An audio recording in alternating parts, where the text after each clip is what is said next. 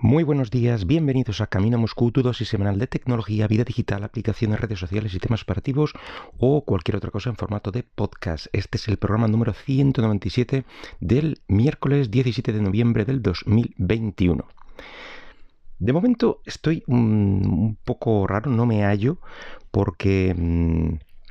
Eh, he cambiado un poco la configuración y he decidido grabar o empezar a grabar, ya veremos si esto, este experimento sale bien, eh, sin, el, sin el portátil. Es decir, estoy grabándolo todo ahora mismo con, la tablet, conectando la, pequeña mesa de mezclas o, interfaz de audio de Behringer directamente a la tablet y parece ir bien pero como no es lo habitual, pues eh, sabéis a, la sensación a, la que me refiero, ¿verdad? Eso de que no está todo, como que no está todo en su sitio. Vamos a ver qué tal, qué tal sale. Em, ya que estamos hablando de, actualizaciones, eh, recordéis que mm, llevo unos programas comentando que si, bueno, he probado mm, otra interfaz de, Linux, de interfaz gráfica me refiero, como fue Budgie. Eh, y que bueno, pues comentaría si, si, si al final me quedaba con ella y tal. Bueno, pues hace como una semana, después de varias semanas de uso, no recuerdo si fue dos semanas y la quité hace una semana y media, una cosa así. Bueno, pues he decidido eliminarla Mm, había pequeños roces entre esa interfaz y, yo que, mm, eh, diferencias irreconciliables. Eh, son pequeñas cosas, pero son precisamente esas pequeñas cosas las que te hacen mm, ir lastrando la experiencia y que no te guste. Eh, eran cosas tan tontas como cuando abrías un enlace, por ejemplo, en el navegador y te sale el típico pop-up para elegir si lo quieres guardar o no, y luego dónde lo quieres guardar, pues eso normalmente eh, tenía el foco puesto, con lo cual simplemente con darle a la, tecla de intro, pues bueno, pues eh, se guardaba, por así decirlo, no tenía que darle, ir con el ratón y darle un clic, etcétera. Bueno, pues con este sí, ir dándole cada vez, mm, eh, bueno, no, no, esa y otro tipo de cosas de este estilo era lo que, lo que no me gustaba. Luego he probado también el, el KDE, que tanta fama está teniendo últimamente el KDE Plasma, eh, lo probé, bueno, ya que tanto se habla, pues a ver qué tal. Y, sinceramente se me duró menos, no me duró ni, una sesión. Mm, me recordó completamente mm, a un Linux de hace 15 años, básicamente. Que puede ser por mm, porque no era la instalación por defecto, puede, no lo sé, por lo que sea, pero eh, el icono del ratón con esa animación, ya te digo, de, hace 15 años, 10, 15 años, por, más o menos, eh, al abrir un una ventana de terminal, eh, ese efecto por encima, ah, eh, no, me gustó, no me gustó y, vamos, lo, eliminé directamente. Así que he vuelto al, sabor eh, Genome original, cambiándolo un poco porque mm, antes tenía el dock de aplicaciones fijo mm, que ocupaba siempre el espacio a la izquierda, digamos que es la, la configuración básica y estándar que espera Ubuntu de, su interfaz, bueno, pues ahora lo he puesto como un dock abajo eh, y además eh, que ocupa el ancho de los iconos, es decir, no ocupa todo el ancho. Eso he tenido que hacerlo a través de, unos, eh, de una aplicación que cambia los registros, etcétera, porque algunas distribuciones sí que permiten cambiarlo en su sistema de configuración, pero Ubuntu no. Y, y la verdad es que ahora me gusta bastante, ha quedado bastante chulo.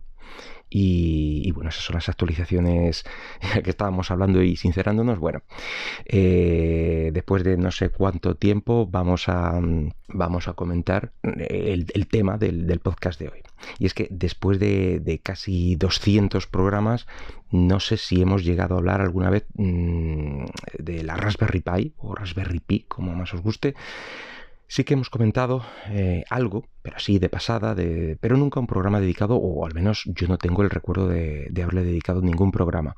Así que bueno, aprovecho la reciente presentación de la nueva Raspberry Pi 02W, ahí es nada, para explicaros, bueno, pues qué es, qué es esto, porque podéis haberlo oído o leído en algún sitio y no saber exactamente qué es o o, por qué, porque está en, muchos sitios por ahí puesto y, bueno, también qué es lo que podéis hacer con ella y los modelos que podéis encontrar actualmente. La respuesta de qué es una Raspberry Pi es bien sencilla. Simple y llanamente es un ordenador completo, pero a su vez está lleno de pequeñas diferencias eh, con la imagen, bueno, pues que todos podemos tener en mente de lo que es o debe ser un ordenador y en esas pequeñas eh, diferencias pues radica su principal virtud. Em, bueno, pues se trata de un sistema de SBC o Single Board Computer, es decir, que es un ordenador de placa única, es decir, que la, es una única placa de 85 por 56 milímetros, milímetros, mm, el modelo más grande bueno, pues en esa placa tenemos un ordenador completo. Se entiende, evidentemente, que sin periféricos de entrada ni salida, es decir, ahí no va incluido ningún teclado, ningún monitor, nada. Es simplemente la placa con puertos de salida y de entrada, evidentemente, eso sí. Y ya te encargas tú de enganchar lo que necesites según tu intención. Em, la propia placa te ofrece salida HDMI, varios USBs, eh, entrada de alimentación y un slot para tarjetas SD. Bueno, y una serie de pines de entrada-salida que hacen las delicias de desarrolladores y cacharreros en general, ya que puede utilizarse de una forma muy sencilla, incluso con Python, por ejemplo, suele ser lo más habitual. Y bueno, pues parece realmente lo que quieras como digo, con esas entradas y salidas. Algo, bueno, salvando las distancias, algo parecido a lo que puedes hacer con una placa de Arduino a base de, los pines que también dispone, bueno, pues algo, algo parecido. Y una diferencia, evidentemente, pues el precio, que es realmente bajo para todo lo que te ofrece. Y bueno, según modelos, tiendas, eh, ofertas del momento, pues puedes encontrar desde 5 dólares que se ha llegado a encontrar eh, alguna de las placas en algún momento dado, hasta bueno, 40, 50 dólares o más, si ya quieres em, eh, comprar, pues eso, la, la placa con, con, todo, con una SD, con el, alimentador, eh, una serie de cables, en fin, te suelen dar un pack completo de iniciación que llaman y ahí es cuando le, inflan un poco el precio para mi gusto. Ya eh, paga lo que, tú, lo que tú consideres. Por todo lo comentado anteriormente, la idea original de la fundación que, creó esta placa allá por el 2012, pues eh, era la promoción de la informática en las escuelas básicamente. Eh, y la idea era, bueno, pues proporcionar ordenadores sencillos, asequibles, pero muy versátiles. Pero resulta que el experimento terminó siendo mucho más popular de lo esperado pero ya no solo en el mercado, mm, digamos, en el target que se habían propuesto, sino que acabó siendo popular en, robótica y entre los aficionados a, a, la informática en general. El chip que incluye desde las primeras versiones eh, es un chip ARM con arquitectura RISC que va mejorando versión a versión, cada placa va teniendo una versión más potente y mejorada y, bueno, pues eh, eso se va, se va notando. Eh, el precio, mm, digamos que se intenta mantener lo más contenido posible. Y bueno, pues el sistema operativo que lo gobierna, como no podía ser de otra, de otra manera, pues es Linux. Y esto es la mejor decisión que pudieron tomar, ya que con muy poco trabajo tuvieron un sistema completo, con un montón de herramientas, tanto para el desarrollo como pues como el uso en general, pero también toda una interfaz de escritorio, o mejor dicho, varias, entre las que elegir, ya sabéis, todos estos saborcillos de los que ya hablamos antes, bueno, pues eh, aquí igual puedes elegir entre alguno de ellos por si, bueno, te interesaba utilizar tu Raspberry como una especie de ordenador de sobremesa. Y bueno, pues con el tiempo no solo fueron saliendo más y más distribuciones de Linux para la placa, sino que también han salido algunas versiones de Windows 10, por ejemplo. Creo recordar que sin interfaz gráfica, eso sí. Y, algunas versiones de Android. También, eso sí, no para todas las versiones existentes de, la Raspberry. Vamos, que hay versiones para todos los gustos.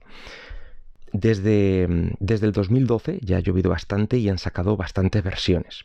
Empezó con la, la Raspberry Pi 1, modelo A, modelo B y modelo B Plus, ya digo, en el 2012, y las diferencias entre modelos dentro de una misma versión suele, suele radicar en el, número de puertos disponibles y la cantidad de memoria RAM montada en la placa. Ahí suele variar eh, y evidentemente el precio, claro. A, más, a menos RAM y menos puertos, pues más barata. En el 2014 salió ya la Raspberry Pi 2 eh, modelo B, la Raspberry Pi 3 modelo B también salió en el 2016, el modelo B Plus de, esta Pi 3 eh, en el 2018 y un modelo A Plus también ese mismo año un poco más recortadillo. Como digo, va, mm, la A es más recortada que la B y, así. Eh, luego ya en 2019 llega la Raspberry Pi 4 modelo B, digamos que actualmente sigue siendo el modelo vigente dos años más tarde más o menos.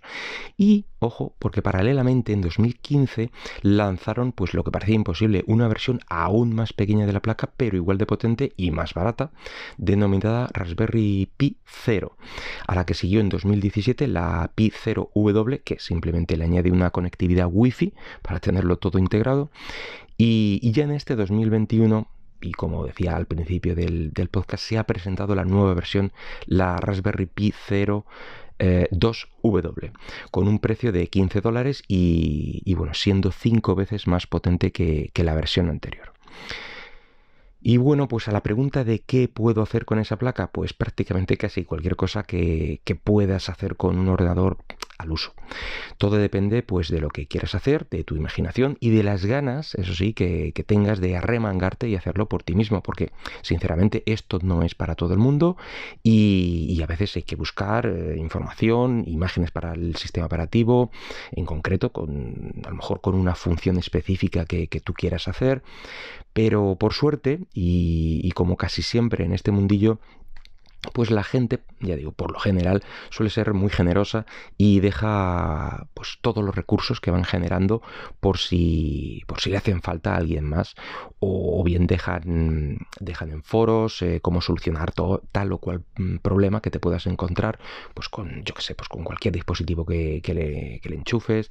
En fin puedes em, puedes encontrar sistemas de domótica para tu hogar montarte un reproductor multimedia con Kodi por ejemplo eh, puedes montarte una máquina arcade con el MAME mm, o un simple servidor eh, web de pruebas con su Apache o su engine, su base de datos o PHP, Python o, lo que quieras, vamos. Eh, de hecho, esta última opción del servidor es, es, la que yo tengo montada en mi Raspberry Pi modelo B del 2012 y, y he de decir que los únicos problemas que he llegado a tener es la propia tarjeta SD Mm, que no era muy buena que digamos, pero la placa en sí mismo sigue, sigue estando como el primer día. Y, y bueno, luego ya si te interesa entrar en este mundo de lleno, eh, tienes eh, la vertiente de los accesorios hardware, que, eso ya es un mundo totalmente aparte. Eh, sin contar, evidentemente, con, modelos para impresoras 3D. ya lo que, lo que venden solamente ya, ya es bastante interesante. Y aquí hay vendedores que, de hecho, mm, venden carcasas, por ejemplo, con una pequeña pantalla y un mando para montarte esta arcade, por ejemplo, que comentaba antes, o, por ejemplo, una carcasa completa de portátil con su pantalla, su teclado, su batería y un hueco para que pongas ahí tu placa Raspberry y bueno, pues de repente la has transformado en un portátil. Eh, o simplemente un teclado mm, donde introducir tu placa con salida a televisión y bueno, sentir que has vuelto a los 80 con lo más parecido a lo que era un Spectrum, un Astran o un MSX. Y ya si le pones algún emulador o alguno de los sistemas ya preconfigurados con, con sus emuladores de, de, estas máquinas que comentaba de los 80, con su menú para lanzarlo, etcétera, bueno, eso ya es otro nivel.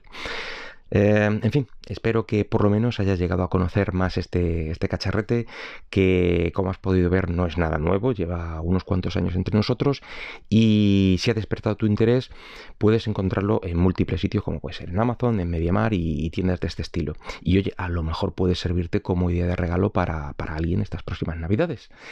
En fin, nada más por hoy. Espero que el podcast haya sido de tu agrado y si lo deseas puedes dejarme algún comentario por Twitter en arroba camino Moscú. Hasta luego.